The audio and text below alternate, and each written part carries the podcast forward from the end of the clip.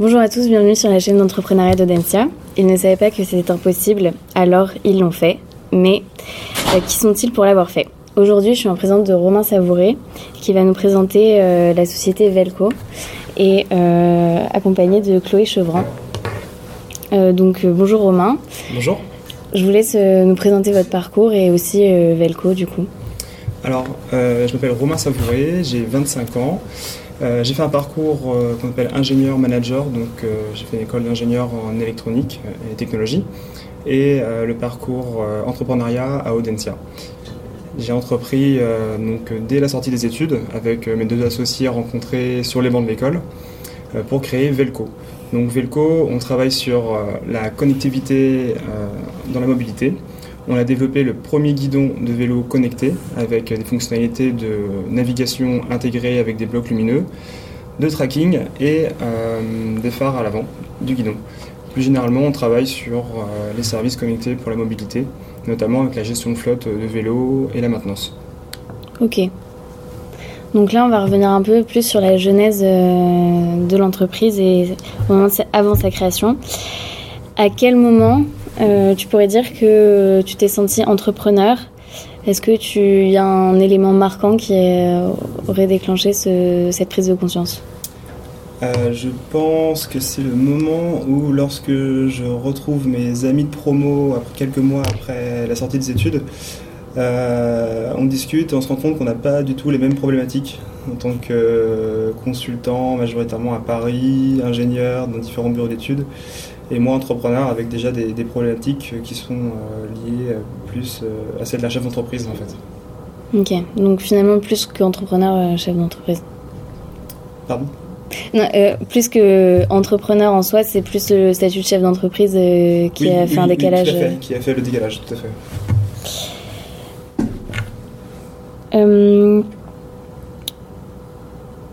Est-ce qu'il y a hum, des événements aussi qui sont intervenus dans ton entourage proche qui a fait que justement tu t'es dit euh, là, j'ai ma société et, j'ai des responsabilités que n'ont pas forcément euh, les autres? Ou des euh, remarques aussi, je sais pas, positives ou négatives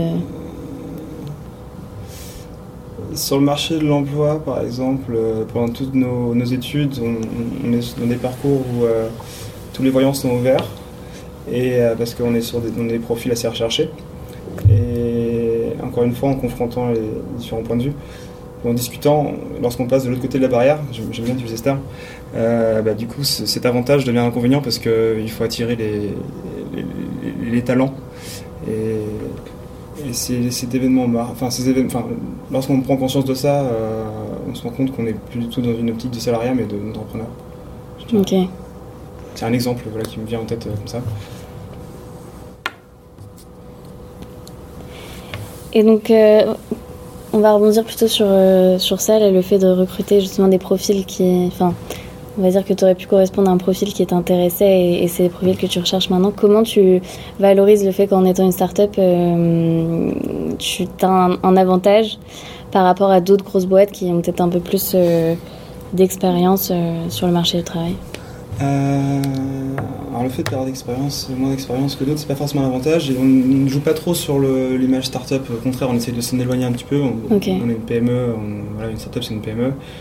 Euh, l'avantage surtout qu'on a et qu'il peut y avoir d'autres boîtes, c'est que on travaille sur un projet que l'entreprise va vendre, à contrario d'ingénieurs ou de managers qui sont dans les entreprises euh, qui vont voir différents projets passer avec des missions. Par exemple, par exemple, un consultant va travailler 12 mois sur une mission, passer à une suivante, etc. Ou un ingénieur va être pareil en, service euh, dans différentes boîtes et euh, voir les missions passer. Ici, tous ceux qui nous rejoignent, et ça c'est un vrai avantage, accrochent vraiment au projet d'entreprise. pourquoi on fait ça? Pourquoi on le fait comme ça? Est-ce que ça va vraiment rendre comme service aux utilisateurs finaux? Donc ça, ça nous permet vraiment de, jouer des coudes avec des, boîtes euh, assez conséquentes, qui ont des belles images. Et vous êtes combien actuellement dans l'entreprise? Euh, Nous sommes 13 personnes. Ok, oui, c'est vrai. Et euh, à terme, là, dans les mois qui viennent, vous souhaitez en engager, embaucher combien de personnes? Là, on a 4 personnes en CDI qui nous ont rejoints dans les 30 derniers jours, suite à la levée de fonds cet été. Donc, On va avoir encore trois profils qui vont nous rejoindre dans les six prochains mois. Là. Ok.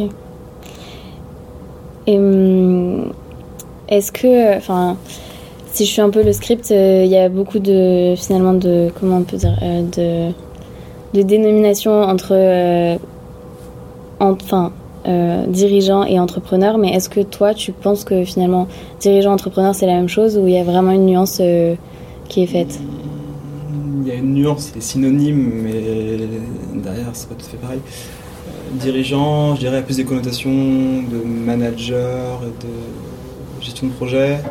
Et entrepreneur, c'est vraiment dans l'effectuation qu'on vient, va aller chercher toutes les ressources nécessaires à notre projet donc, mais très, très souvent, un entrepreneur est dirigeant. Et est-ce que justement, au fur et à mesure, au fur et à mesure euh, l'aspect entrepreneur, on le perd un peu au profit du, du dirigeant ou on, essaie de maintenir un peu les deux à chaque fois? Euh, C'est une question difficile ça. Euh, nous, on est trois associés et moi, par exemple, l'aspect entrepreneur, c'est peut-être un petit peu atténué, par exemple, parce que mon associé qui est président a pour rôle de voir un peu plus loin, euh, des projets plus long terme, et du coup, ça c'est un peu plus de l'entrepreneuriat. Moi, je suis sur un rôle euh, de directeur technique, donc je suis dans l'opérationnel. Euh, et je dois diriger mon équipe parce que les trois quarts des effectifs aujourd'hui sont sous mon, management. Donc voilà. Mais c'est des nuances qui sont assez proches, mais en effet, en fonction de nos postes peut-être et de nos sensibilités, on,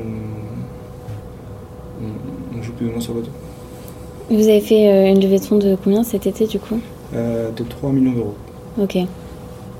Et euh, quand on fait une levée de, fonds justement, est-ce que c'est pas enfin, de, la pression supplémentaire qui s'ajoute enfin, aux, si, tout à fait, dirigeants Pour des gens, enfin comment dire, une levée de fonds c'est beaucoup de communication, beaucoup de gens qui félicitent, donc c'est très bien, mais lorsque la levée de fonds est faite, on a l'argent sur le compte. Et maintenant, c'est le début en fait. Donc, euh, c'est le début du travail.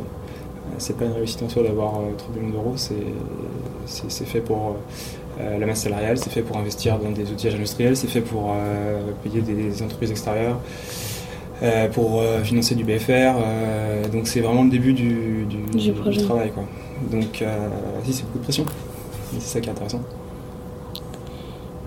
Et en termes, enfin, est-ce que il y a un moment quand euh, tu lances ta boîte et au moment où tu commences à avoir tes premiers euh, salariés, euh, où, tu réfléchis à la stratégie de, croissance de ta boîte et aussi à la manière dont tu veux la, gouverner, où, tu où vous préférez finalement un peu naviguer à vue, entre guillemets, mais ça peut être un peu connoté négativement, et voir comment les choses évoluent, privilégier plus une croissance organique du coup bah, au début, euh, clairement, euh, surtout qu'on est peu expérimenté, il faut le dire, très peu expérimenté, euh, on est clairement à vue. Ça serait un peu présomptueux de dire qu'on est tout en main.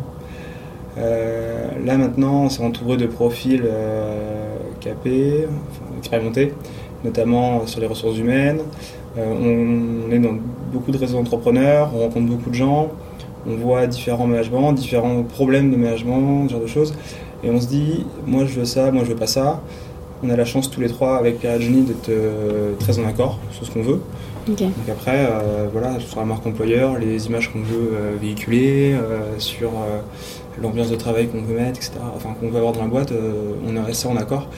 Et ensuite, lorsque les à partir du moment où on est en accord, on sait qu'on vise la même chose. Lorsque les choix se présentent à nous, on, on fait les choix en fonction de, de, ce qu'on a défini Donc Là maintenant, on, est moins vu. on a une stratégie qui est plus en place. Euh, Et du coup, avantage ou inconvénient d'être euh, plusieurs pour lancer sa boîte? Euh, Avantage, clairement. avantage, il y a souvent des, exemples où c'est un inconvénient, surtout quand ça se passe mal, mais nous ça se passe très bien.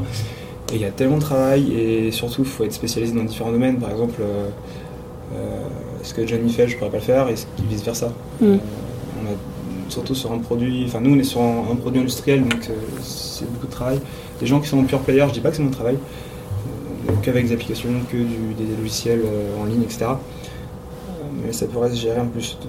nous, il faut un peu être au four moulin, vu le nombre de technos qu'on emploie. donc c'est clairement un avantage parce que typiquement Pierre a travaillé, sur la, sur la levée de fonds tout le premier semestre de l'année. C'est un travail considérable, pour pas dire énorme. Johnny travaillait sur le market et les, sales et moi sur le produit pour que ce produit sorte tout simplement. Donc oui, de ce point de vue-là, c'est intéressant. Et du coup, le est-ce que, euh, à tes yeux, en fait, on colle pas l'étiquette de start-up à toute, euh, toute nouvelle entreprise, mais les start-up c'est quand même plus dédié aux, justement aux entreprises digitales que enfin, tout type d'entreprise et celles qui développent des produits plus techniques. Alors, je pense que ça pourrait faire euh, l'objet d'un podcast complet, la définition de start-up. Il y en a une qui me plaît bien, pour répondre à ta question, oui, oui, on la colle, on la colle, euh, on la colle facilement. Euh, alors il y a le, il y a un petit peu le stéréotype de la start-up, c'est les jeunes qui ont fait des, écoles, euh, qui entreprennent avec peu d'expérience sur un projet assez techno, typiquement en fintech ou autre chose, et qui se financent avec des levées de fonds. Et voilà, ça c'est, on est dans le stéréotype. Et c'est souvent comme ça, et c'est à peu près notre cas. Mais je pense qu'une startup, c'est avant tout une boîte qui a un gros besoin d'investissement pour un projet ambitieux, euh, qui fait appel à, des, donc, des, ressources financières externes et qui a un potentiel de croissance euh, très fort. Et est-ce que tu penses que c'est un, avantage de lancer du coup sa boîte à la sortie de l'école? Euh, Alors oui et non. Il n'y a pas de euh, oui, parce qu'on n'a rien à perdre, on n'a pas de, famille, donc on peut vraiment euh, s'arracher, ce qu'elle veut dire. Euh, on n'a pas, enfin moi j'ai pas d'emprunt immobilier, genre de choses qui font qu'on est engagé. j'ai pas d'enfants à gérer, etc. Donc de ce point de vue-là, oui, on a toutes, les chances de notre côté. Par contre, il y a un gros avantage, forcément, c'est l'expérience. et là, ça dépend le projet. Sur un projet industriel, après coup, maintenant, après deux ans et demi, c'est un très gros désavantage parce que l'industrie, euh, c'est. Enfin, quand c'est dur de se rendre compte de ce qu'on. C'est dur d'avoir conscience de ce qu'on connaît pas en fait. Donc ça demande beaucoup de, beaucoup de travail. Donc oui et non.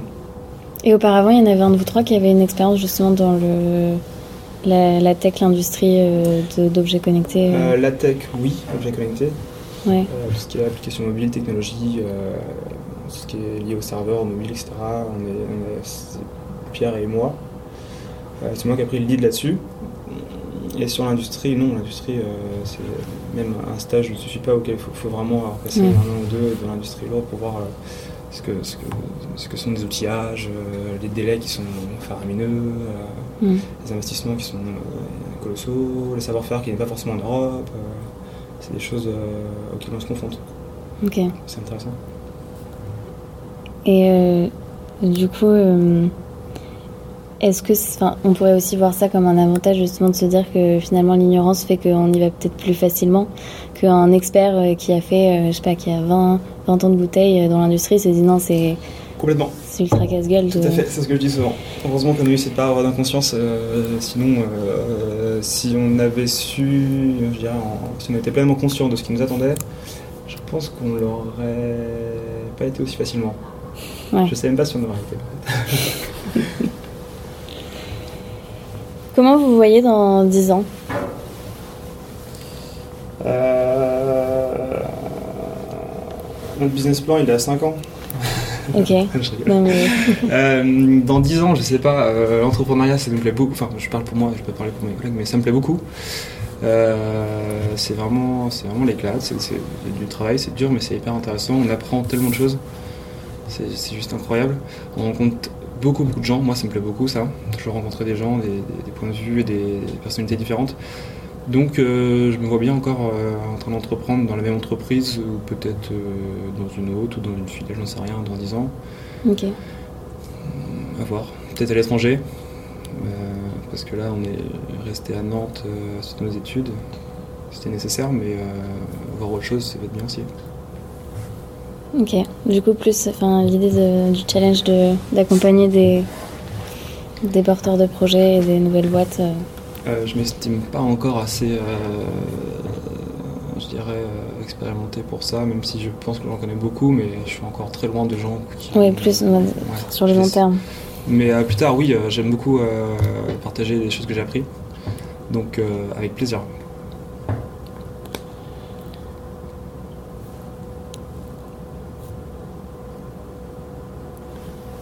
En soi, on a à peu près balayé toutes les questions euh, du, questionnaire. Est-ce que euh, tu aurais un conseil à donner euh, pour un futur entrepreneur? Hmm. C'est un conseil que Vincent, je me rappelle, nous avait donné en, major, qui était entre deux ans, il est sorti mais qui fait tout, enfin qui a beaucoup de sens, c'est faut vraiment s'entourer et parler de son projet. Il faut confronter faut, enfin, faut pas avoir peur de dire on va appliquer l'idée, etc. Euh, peut-être. Mais il faut vraiment en parler au maximum de gens. Beaucoup de gens vont dire oui, mais et ça, tu as pensé, et ça. Et même si 9 remarques sur 10 ont déjà anticipées, il y a toujours la 1 sur 10 qui fait que euh, on va renforcer notre projet. Et surtout, ça va être l'opportunité de rencontrer des gens qui veulent travailler sur le projet, et ça va être aussi l'opportunité de rencontrer des gens qui connaissent, qui peuvent nous aider. Enfin, il faut vraiment s'entourer, aller voir les réseaux, euh, parler au maximum de gens. Mais à contrario, c'est à contrario, il y a beaucoup d'incubateurs, beaucoup de réseaux, beaucoup de gens qui surfent sur la vague euh, des startups. Et ça peut consommer beaucoup de temps.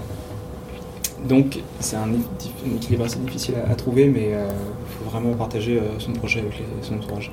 Nous, ça nous a servi. Ok. Et vous avez participé à beaucoup de justement de salons ou de concours euh, euh, au début Oui, des concours, parce que c'est vrai qu'en France, c'est quand même euh, assez intéressant. Il y a pas mal de concours, genre de choses. On a gagné pas mal de cash comme ça. Je sais pas combien aujourd'hui, mais peut-être 60 000 euros, 70 000 euros, c'est conséquent. après, c'est du temps. nous, on a la chance d'être trois, donc Johnny s'est pas mal occupé avec Pierre, moi zéro. Et puis les salons, oui au début, mais euh, maintenant on est dans une logique un peu d'efficacité. Euh, on n'est pas encore totalement en production, donc il faut qu'on soit un peu égoïste, il faut que notre projet sorte. Donc euh, on regarde le ROI sur un salon. Est-ce que ça va nous servir? Oui, non. Parce qu'on est très sollicité. Et les salons, c'est aussi un business. Hein. C'est pas des philanthropes, ils ont des stands mm. à vendre. donc à nous de savoir où est-ce qu'on veut investir du temps et de l'argent. Ok. est-ce que tu as un truc à rajouter? Non, c'est bon pour moi. Bah, merci beaucoup Romain. Merci. Merci. Et vous pourrez retrouver l'ensemble de nos podcasts sur entrepreneuriat-audencia.com. À bientôt.